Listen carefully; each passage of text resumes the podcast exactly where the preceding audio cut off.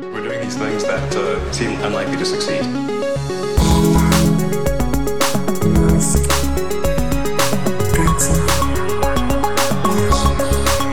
Estamos de vuelta, bienvenidos a Elon, el podcast sobre Elon Musk y sus empresas. Hola, Alex Barredo, qué gusto escucharte de nuevo. habla más bajo, por favor. Estoy, estoy de resaca. Te estás despertando. ¿Has estado de fiesta este tiempo? ya, ya os iremos comentando qué ha pasado con mi ausencia estos últimos dos, tres meses. ¿Casi tres meses en- entre pitos y flautas? No lo sé, la verdad. Para mí han sido como dos días, desde la última vez que grabé. O sea, decir, ha sido un viaje, un viaje de estos... Como los que se mete Elon con las drogas y con los eh, cohetes y tal. Tenemos muchas cosas que comentar, amigos. La verdad que no quería empezar el, el año faltando al respeto al protagonista de este programa, pero está la cosa regular, amigos. Tenemos aquí un resumen de los hechos de qué es lo que ha ocurrido desde el lanzamiento del Cybertruck, porque es que, es que somos, o sea, es, la hostia esto, tío. O sea, cuatro años este programa hablando, el Cybertruck va a llegar, no sé qué, lo presentan y desaparezco. ¿Qué te parece, Matías? pues parecía sospechoso, Parecía parecía sospechoso. que te habías ido a Estados Unidos a comprarte uno. Y claro, entonces, eh, bueno, en fin. La verdad que el coche está dando muchísimo que hablar, ha sido muy curioso, el- no solo el lanzamiento, sino las diferentes pruebas que, que han estado haciendo. Ya tenemos muchísima información, porque yo tenía un guion preparado de desde hace un montón de tiempo, con pues, las primeras impresiones de la gente que pudo hacer las primeras pruebas, que no les llamaría reseñas, etcétera, y un montón de cosas curiosas. Vamos a hablar muchísimo del Cybertruck, este episodio, ¿vale? Pero, lo primero, un poquito de repaso. Lo primero, eh, ¿acabó el año SpaceX? Iba a decir con un cohete que falló, pero falló solo el aterrizaje. Te vi que escribiste de esto. ¿Qué, qué pasó con este Falcon 9? Sí, fall- fallar, llevan sin fallar pues un montón ¿Verdad? de tiempo, ¿no? Este, lo que pasa es que todo el mundo le tenía mucho cariño porque era el que más veces había volado. Cierto. que es- el debut fue eh, con eh, Doug y, y Bob en el, en el vuelo de demostración de la Ujú. Dragon, ¿te acuerdas? El prim- la primera vez que SpaceX lanzó astronautas. Bueno, pues después de eso, ese mismo propulsor del Falcon 9 mm, voló otras 19 veces, que fue el récord. Pero cuando aterrizó se ve que estaba el mar así un poquito nervioso y había bastante Sí. viento. Pues lo típico que suele pasar también en la costa de Cabo Sí. Cañaveral. Y eh, se cayó, básicamente se cayó.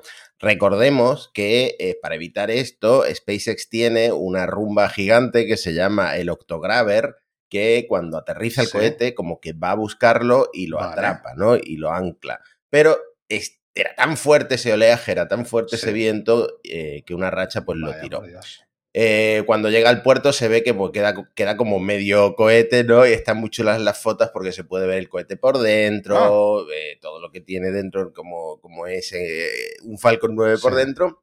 Pero bueno, rest in peace porque fue el, el primero que llegó a 19 y pronto le van a seguir otros, otros propulsores.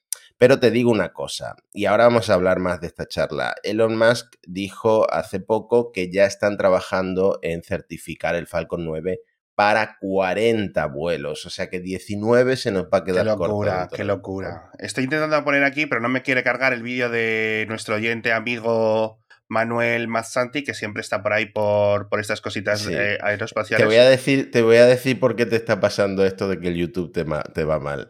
Porque tienes que pagar YouTube Premium. YouTube ha empezado, YouTube ha empezado a ralentizar. Esto muchos oyentes se sentirán Eh, eh, identificados espera. y, y- seguramente no lo estás sepan. vacilando, esto es verdad. YouTube ha empezado a ralentizar eh, los vídeos para la gente que no paga el premium y además tiene un bloqueador de Ah, anuncios. me han pillado, me han pillado. que sea.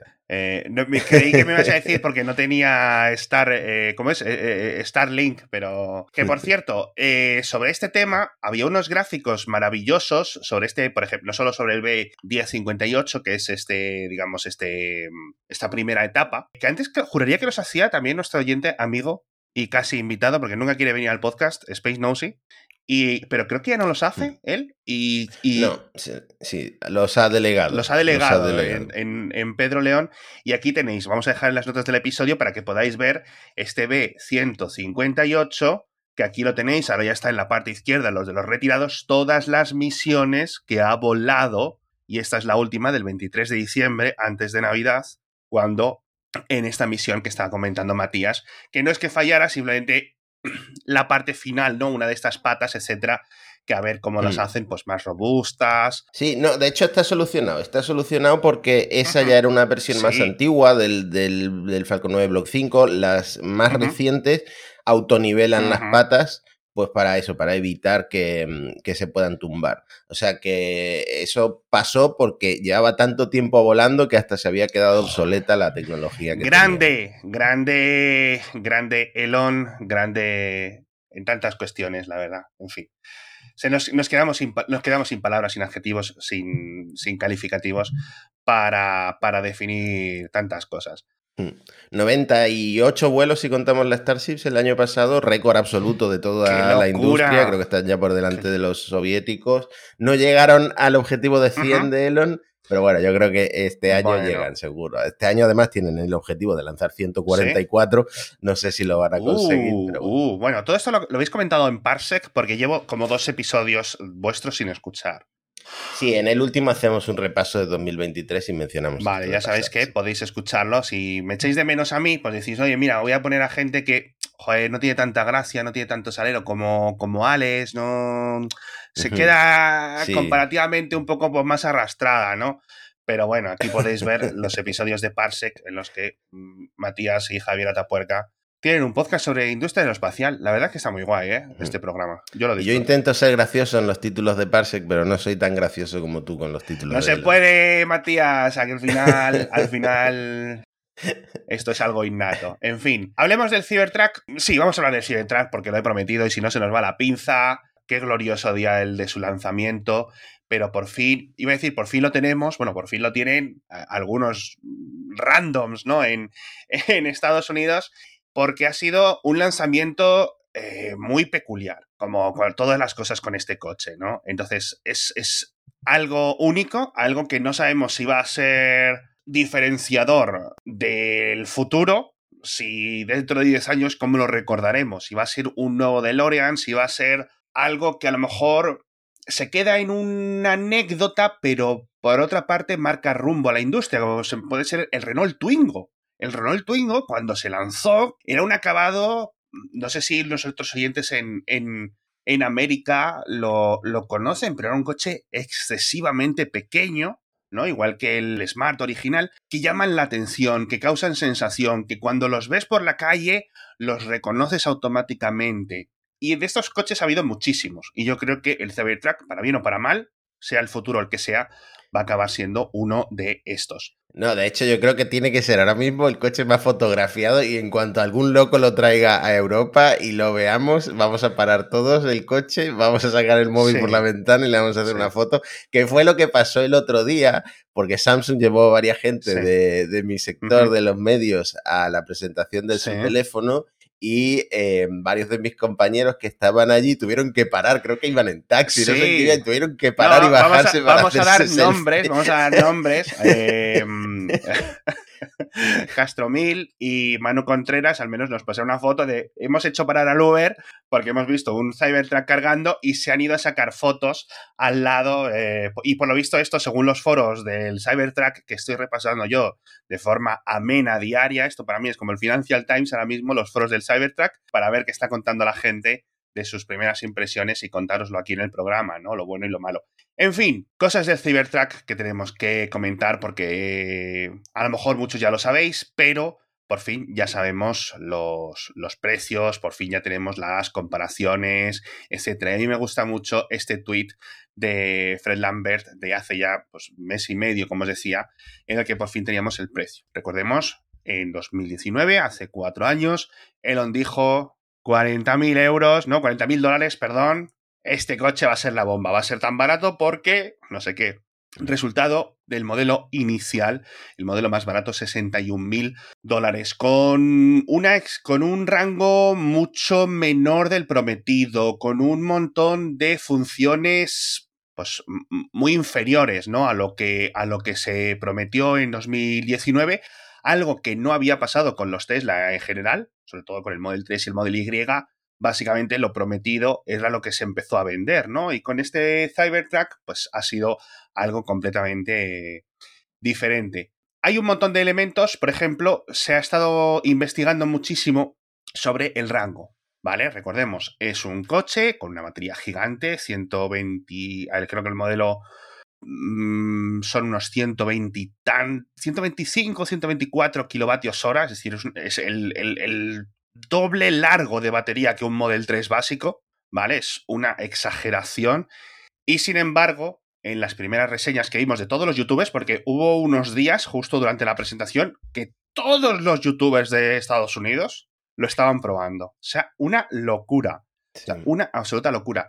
Y unas pruebas muy de estilo Apple, muy controladas. Es decir, estaban contando todos lo mismo, tuvieron que firmar seguramente un acuerdo en que te vamos a dejar el Cybertruck, puedes conducirlo, pero puedes contar esto, esto y esto. Ya está. Y todos estaban contando lo mismo. No había ninguna prueba de autonomía, ninguna prueba de inclinación, ninguna prueba de remolque, ninguna prueba de tantas y tantas cosas. Pero bueno, al final ya con los dueños teniéndolo, las de pues hemos podido ir viendo algunas, algunas cositas. Y el resultado es una cosa curiosa porque hay ya diferentes eh, gente que lo, ha, que lo ha conducido, digamos, suficiente. De hecho, había alguien en los foros que lo había conducido 10.000 millas a día 4 de enero algo así.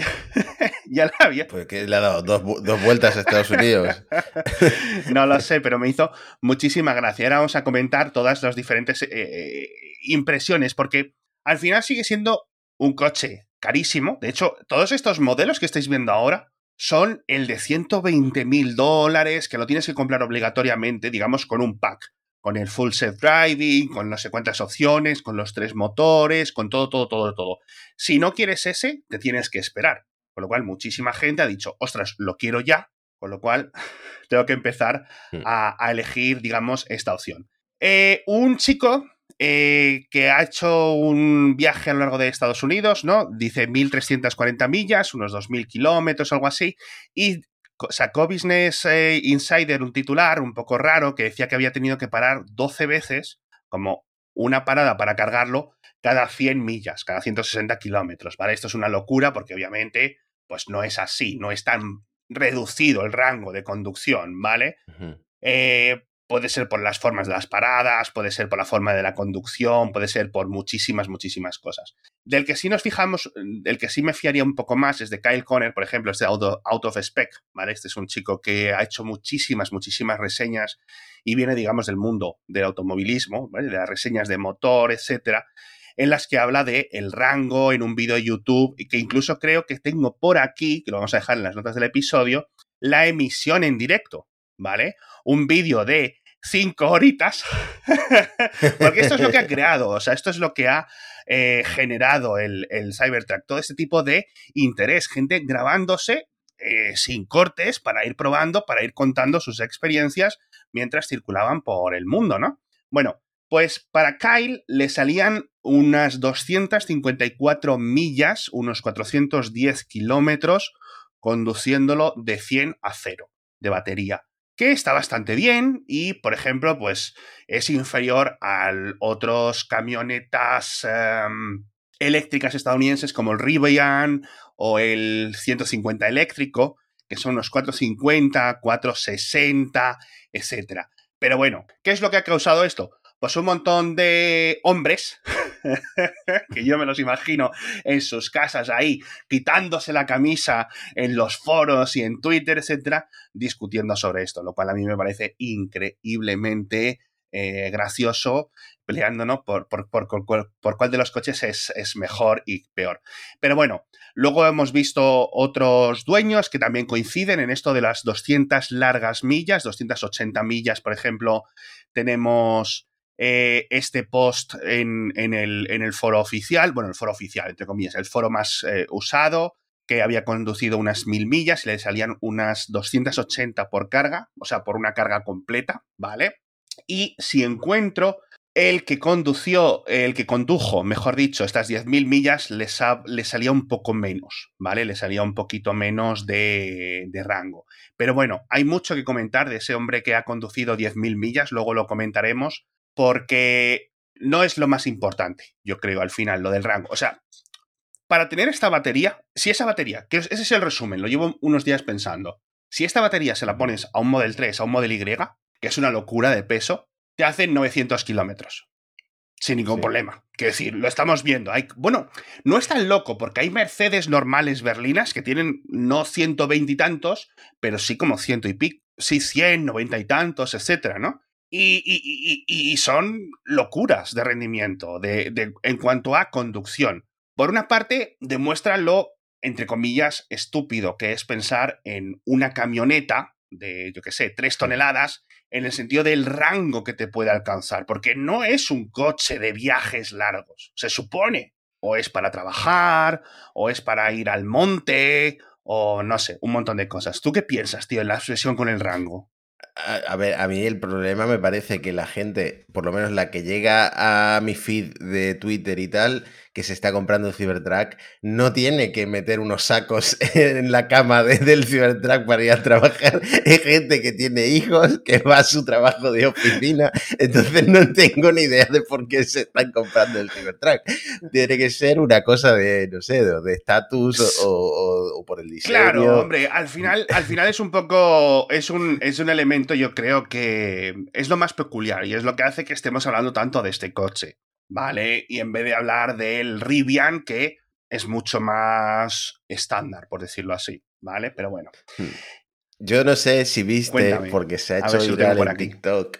Eh, se ha hecho viral, mira, te voy a poner un tweet. Se ha hecho viral en TikTok em, las instrucciones para evitar la, la, la corrosión ah. del Cybertruck, eh, que son muy exigentes, ah. en plan lo de la caca de eh, pájaro y todo eso. Sí, lavar inmediatamente la caca de pájaro, los insectos muertos, no esperar a lavar, darle un lavado al coche, porque si no hay riesgo de corrosión. De corrosión del acero inoxidable, vaya tela, tío. Vaya tela. Sí, mira, yo creo que todo esto del acero inoxidable, por favor, eh, los que no estáis viendo eh, los episodios en formato vídeo, pasaos por nuestro canal de YouTube porque lo solemos subir rápidamente y podéis ver todas estas cosas de las que estamos hablando.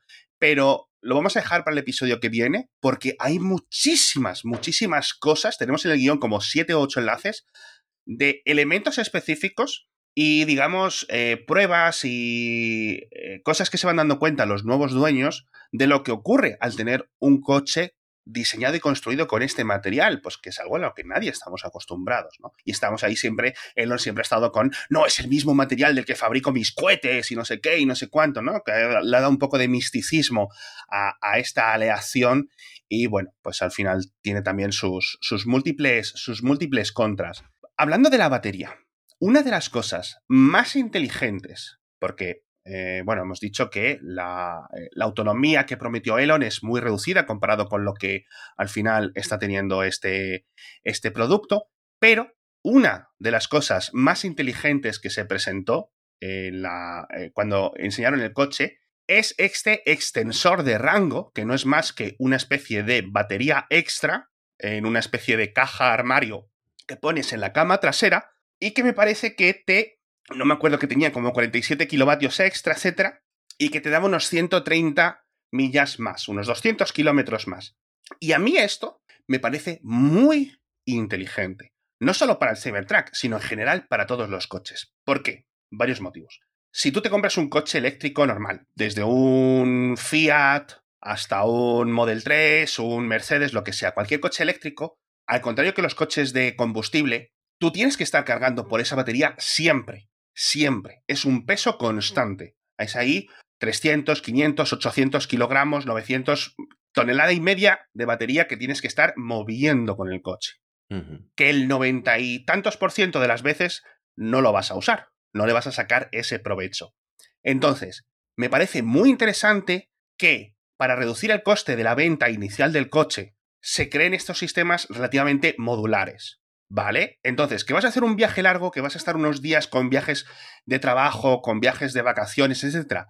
No pasa nada. Podrías alquilar una de estas baterías, ¿vale? En un taller o lo que sea, y queda incorporada dentro del software y dentro de la conducción. ¿vale? Es una cosa que pesaría un montón, no es algo que puedas estar quitando y metiendo. Pero te lo tienen que poner en un taller o te lo pones tú en tu Sí, mira, aquí pone que pesa 300 kilogramos, ¿vale?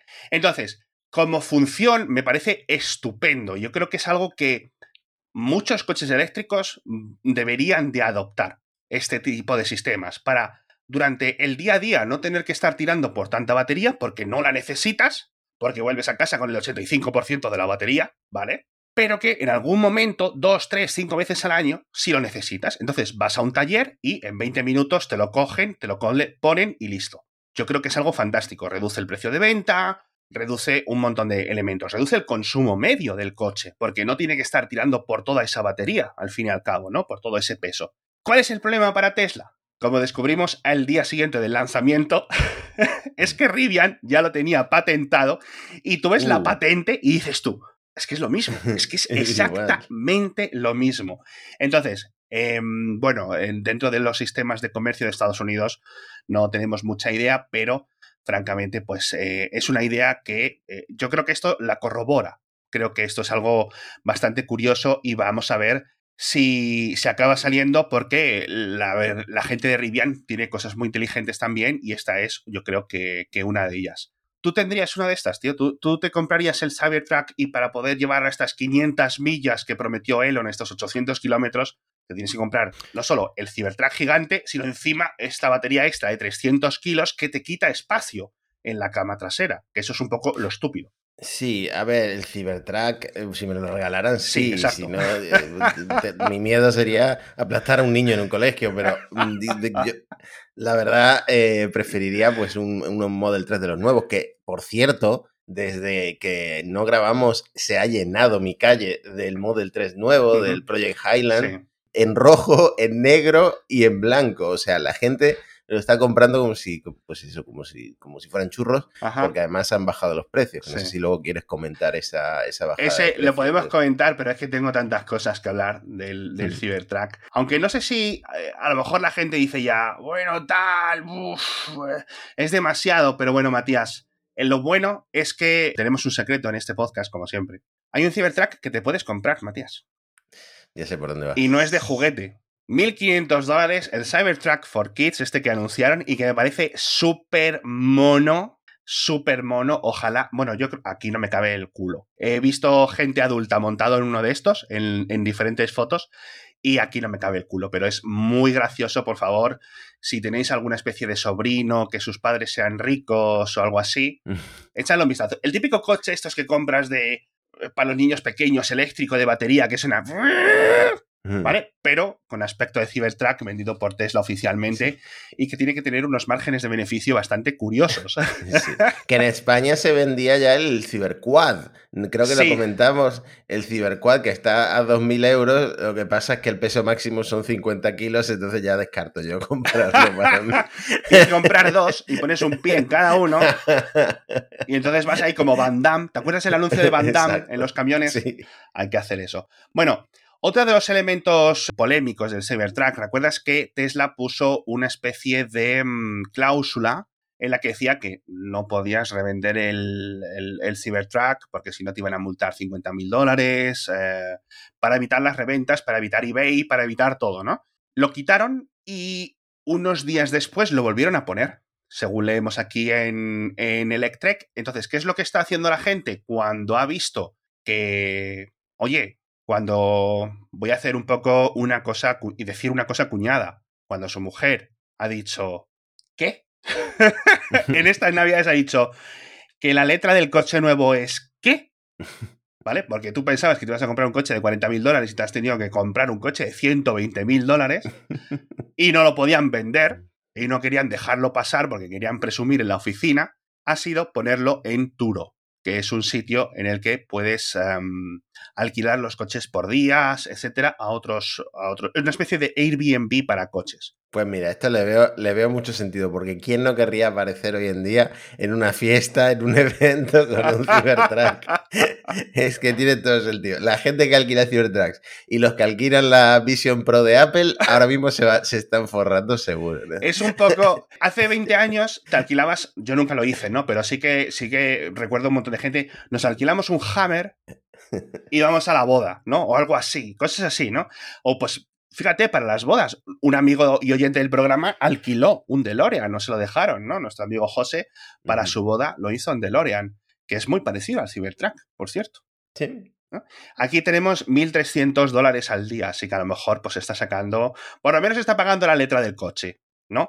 Porque no les dejan. Pero vamos, que como, como esto, aquí tenéis el Turo llenito, coches desde 800, 900 dólares al día. Así que si estáis por Estados Unidos y queréis probarlo, os vais al Turo y lo podéis tener un par de días o lo que queráis. A mí esto me parece algo tan curioso y tan, tan teslero, ¿sabes lo que me refiero? Tan elonismo, tan todo, tan, no sé. Bueno, Alex, para un poco porque has venido con muchas ganas de hablar, pero yo tengo que contarles algo a los oyentes, que seguro que ya tienen la tarjeta Mi BP porque lleva acompañándonos bastante tiempo en el podcast, pero es que ahora Mi BP es mucho mejor porque puedes ahorrar hasta 20 céntimos por litro de carburante. En el caso de que elijas BP Ultimate con tecnología Active así que no es mal momento para VPar, es decir, descargar la aplicación de Mi BP para obtener la tarjeta Mi BP y empezar a ahorrar en carburante con ese ahorro de hasta 20 céntimos el litro.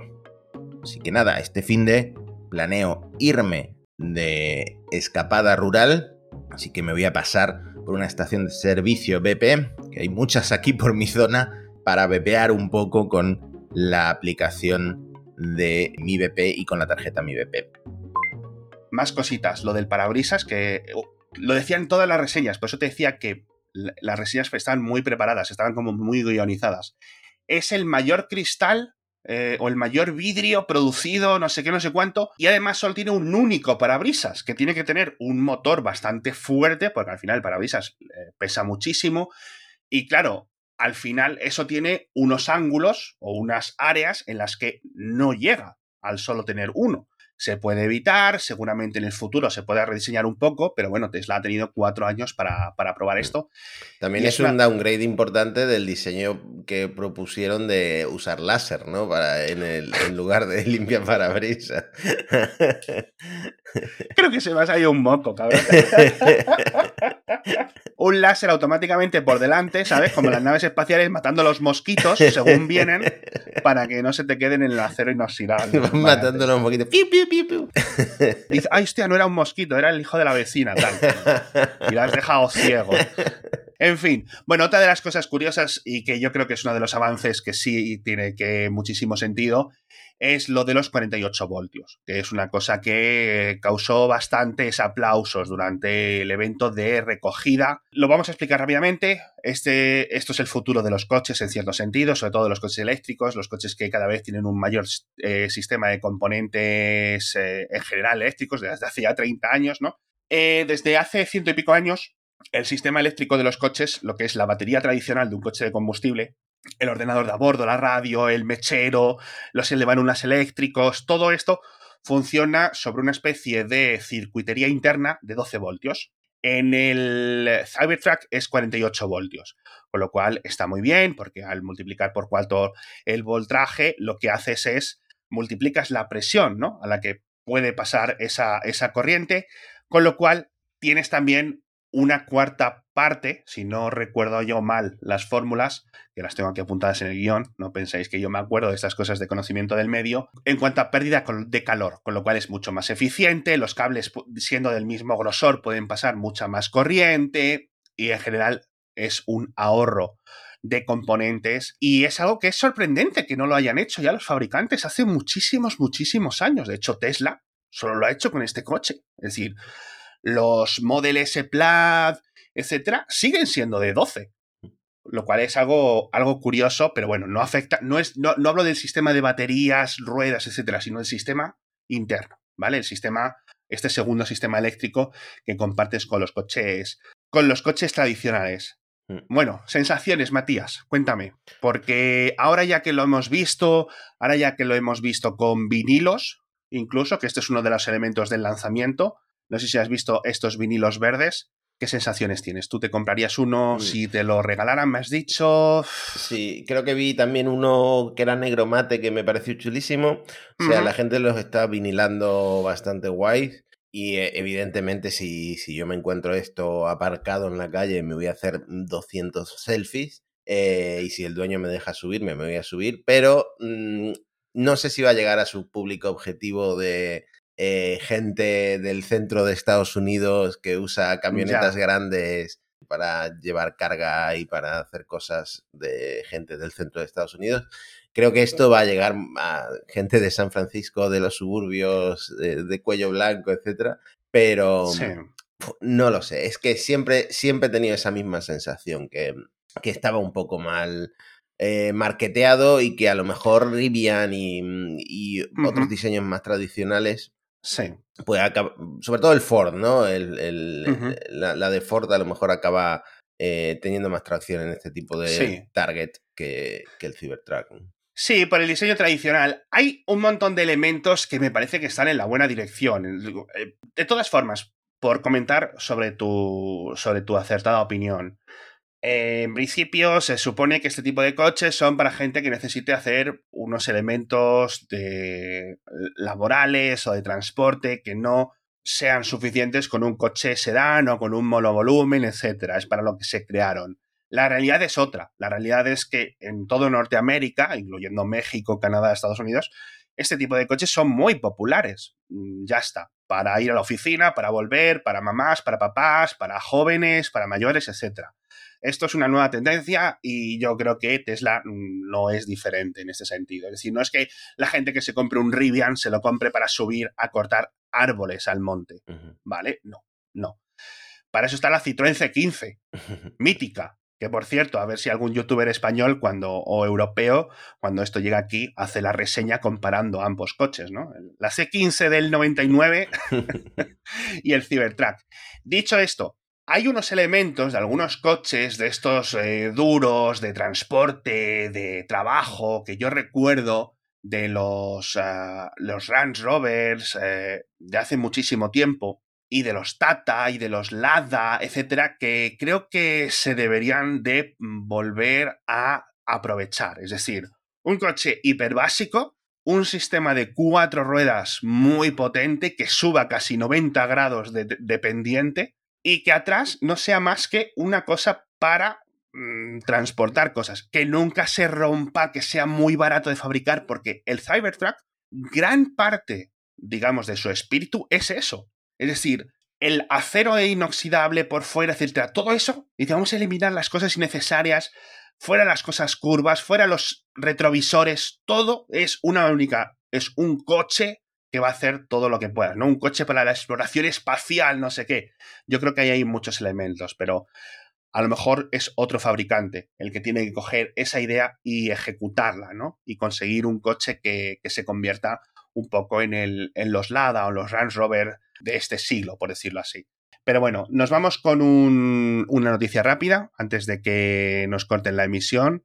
Y es una buena noticia para Elon, y es que el Model Y se ha convertido en el coche más vendido en Europa en 2023. Como él predijo, eh, se iba a convertir poco a poco en el coche más vendido del mundo.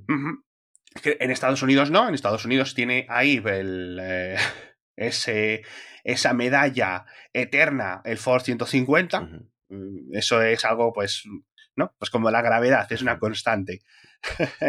y me ha hecho mucha gracia, me ha llamado bastante la atención las cifras, 250.000 unidades del Model Y superando al Dacia Sandero 235.000 unidades. Un poco la dualidad del conductor europeo, ¿no? O el Model Y o el Dacia como, Sandero. el- el- como pasó el otro día, ¿no? El iPhone superando a Samsung en, en- en Cierto. venta de teléfono. Pues mira, un Tesla superando cierto, a Dacia. no sé si se puede ni comparar. un, poco, un poco rascado, ¿no? Pero bueno. Seguido del Tesla, perdón, del Volkswagen T-Roc, y luego creo que pone aquí la noticia de híbridos y eléctricos, el Renault Clio y el Peugeot 208, en cuarto, tercero, cuarto y quinto puesto de más vendidos. Sorprendente, fíjate, tan sorprendente que casi te compras tú uno, un Model Y. Sí, sí eh, hasta que salió la oportunidad de comprar a muy buen precio un Kia usado, casi me meto en financiar un, un Model 3.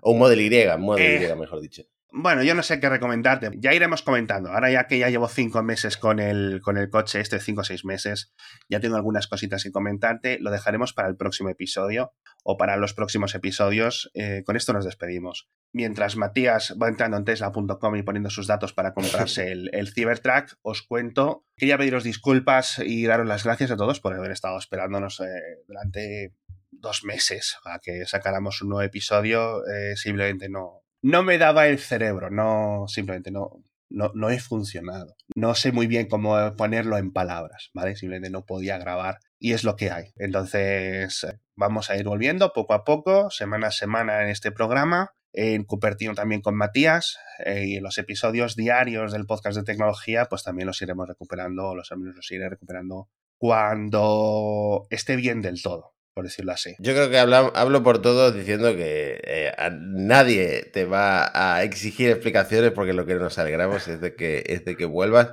y, y de que volvamos a grabar juntos tú y yo. La verdad que estoy, me hace, me hace muy feliz, me hace muy feliz porque este programa, bueno, pues es, es, es, muy especial para mí y tengo tantas cosas que comentar, o sea, es que la gente no puede ver el guion, pero tenemos como ocho páginas escritas de, de diferentes cositas que iremos comentando en los próximos episodios y las que nos quedan.